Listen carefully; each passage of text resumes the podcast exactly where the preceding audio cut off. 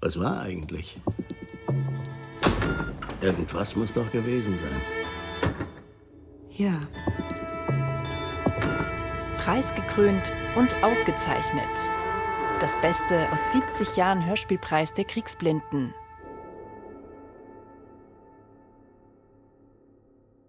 Zum 21. Mal wird der Hörspielpreis der Kriegsblinden verliehen für das beste Originalhörspiel deutscher Sprache, das im vergangenen Jahr über eine Rundfunkanstalt der ARD urgesendet wurde.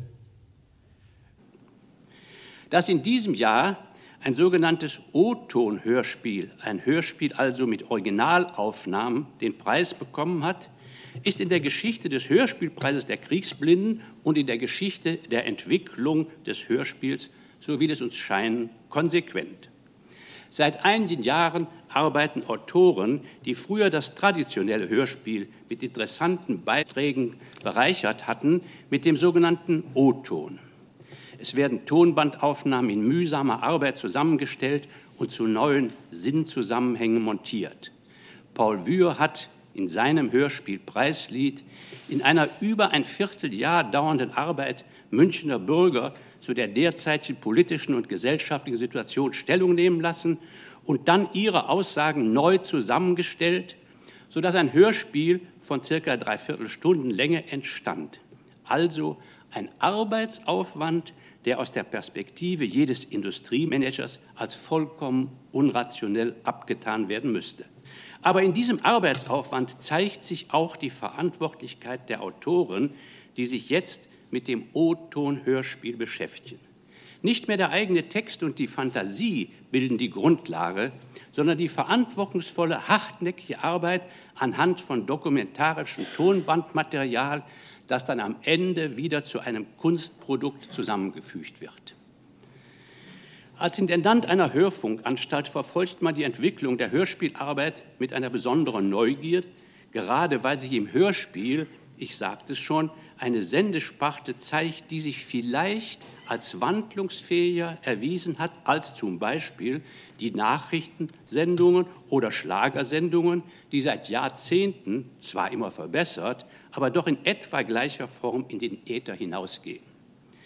Als Intendant des Deutschlandfunks habe ich ein Hörspielprogramm zu verantworten, das sich durch eine breite Spiegelung all dessen auszeichnet, was in den Anstalten der ARD an Hörspielen vorliegt.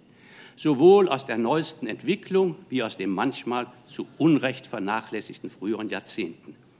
Wir wissen, dass sehr viele junge Hörer vom Fernsehen fort, zum Teil aus Protest gegen die Fernsehfixierung so vieler Familien, sich wieder dem Hörfunk zugewendet haben. Aber wir wissen natürlich nie genau, wen wir mit unseren Sendungen, zum Beispiel den Hörspielsendungen, erreichen. Von manchen Anstalten hört man von Sparmaßnahmen, von Rationalisierung in der Programmarbeit. Da wurde die Frage aufgeworfen, bleibt das Hörspiel dabei auf der Strecke? Autoren und Hörspieldramaturgen haben sich im letzten Jahre darum gesorgt. Es gab Resolutionen und Unmut, sowohl auf der Seite der Rundfunkanstalten bei den Programmdirektoren wie auf der Seite der Hörspielleute und Autoren. Ich bin aber davon überzeugt, das Hörspiel bleibt nicht auf der Strecke. Anders als in kommerziellen Marktsituationen, wo nur marktintensive Artikelchancen haben, sich zu halten, kann eine Anstalt des öffentlichen Rechts ihr Programm gegen eine kommerzielle Marktlage machen.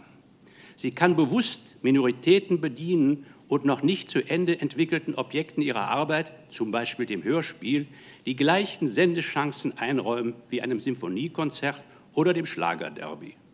Der Rundfunk muss auch mit den künstlerischen Entwicklungen auf dem Gebiet der Literatur und der neuen Musik Schritt halten. Er wird es umso erfolgreicher tun können, je mehr er sich eines ständigen, kritischen und würdigenden Echos versichern kann, wie es zum Beispiel die alljährliche Verleihung des Hörspielpreises der Kriegsblinden an das beste deutsche Originalhörspiel des Vorjahres darstellt. In diesem Sinne beglückwünsche ich namens der ARD den diesjährigen Preisträger Paul Wühr und ebenso die für dieses Hörspielpreis Verantwortlichen. Ich bin Kriegsblinder, Sie sehen es alle, und bin deshalb heute nicht nur Vertreter des Deutschen Bundestages, sondern auch als Einzelperson hier.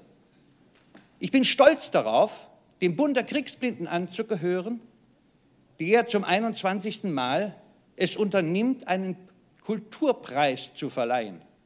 Ich möchte aber auch, um der Wahrheit die Ehre zu geben, gleich dazu sagen, es ist nicht so, dass alle Mitglieder unseres Bundes nun in einhelligen, lauten Jubel ausbrechen, wenn sie im nächsten Tonband-Echo das Hörspiel hören. Ich weiß es nicht, wie es diesmal sein wird.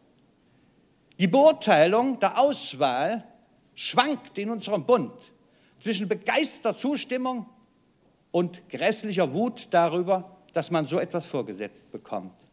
Aber das ist nicht erstaunlich, denn, meine Damen und Herren, so ist das Leben. Und deshalb bewundere ich den Vorstand, das Präsidium des Bundes der Kriegsblinden, dass diese unsere Kameradinnen und Kameraden 21 Jahre lang durchgehalten haben.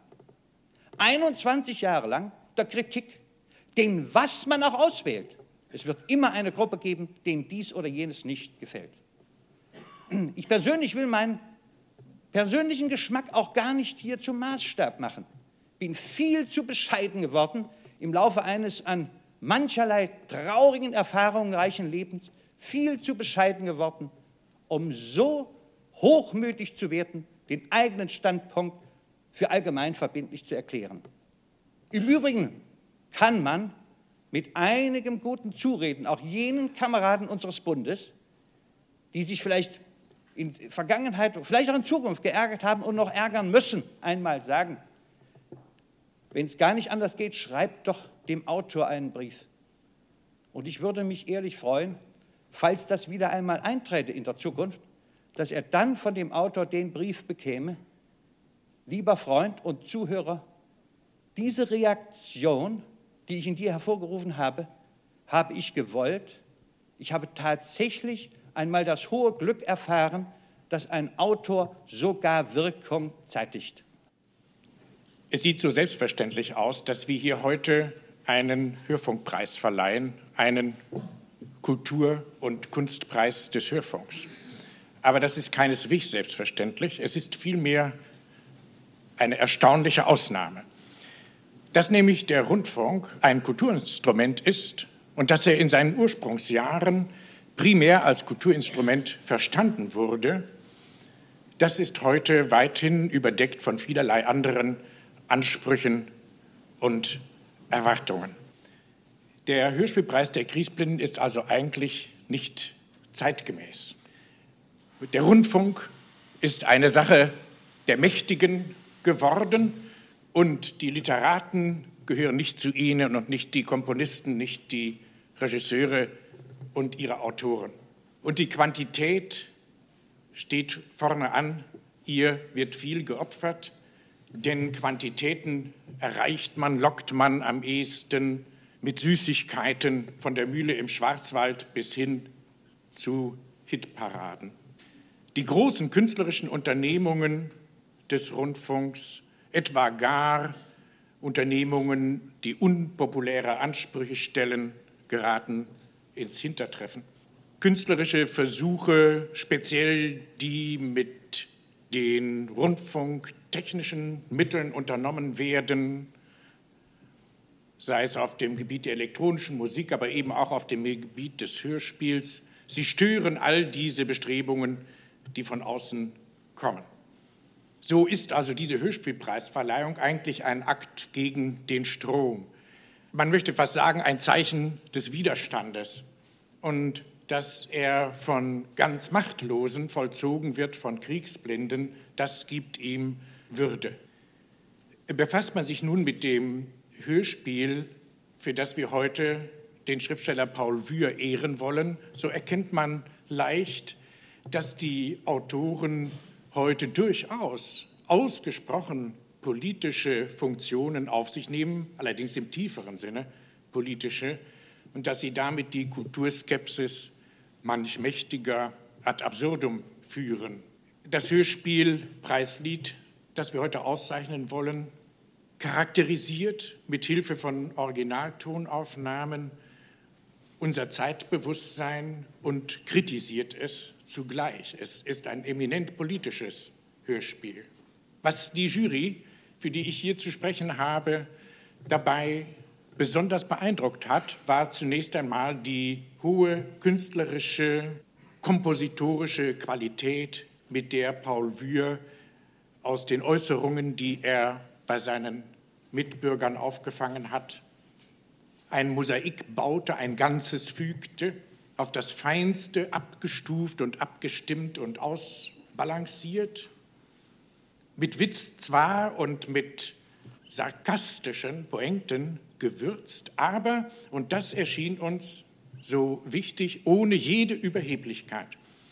Unternehmungen ähnlicher Art lassen oft erkennen, dass der Autor die Äußerungen seiner Mitmenschen dem Spott der Hörer preisgeben will oder zumindest, dass er doch arrogant sich selbst hoch überlegen wähnt. Paul Wür geht hier barmherziger vor, gütiger, bescheidener, humaner. Mit zwölf von 19 Stimmen hat die Jury sein Hörspiel Preislied, das urgesendet wurde vom Bayerischen Rundfunk in Gemeinschaftsproduktion mit dem Norddeutschen Rundfunk, als die bedeutendste Hörspielproduktion des vergangenen Jahres bezeichnet.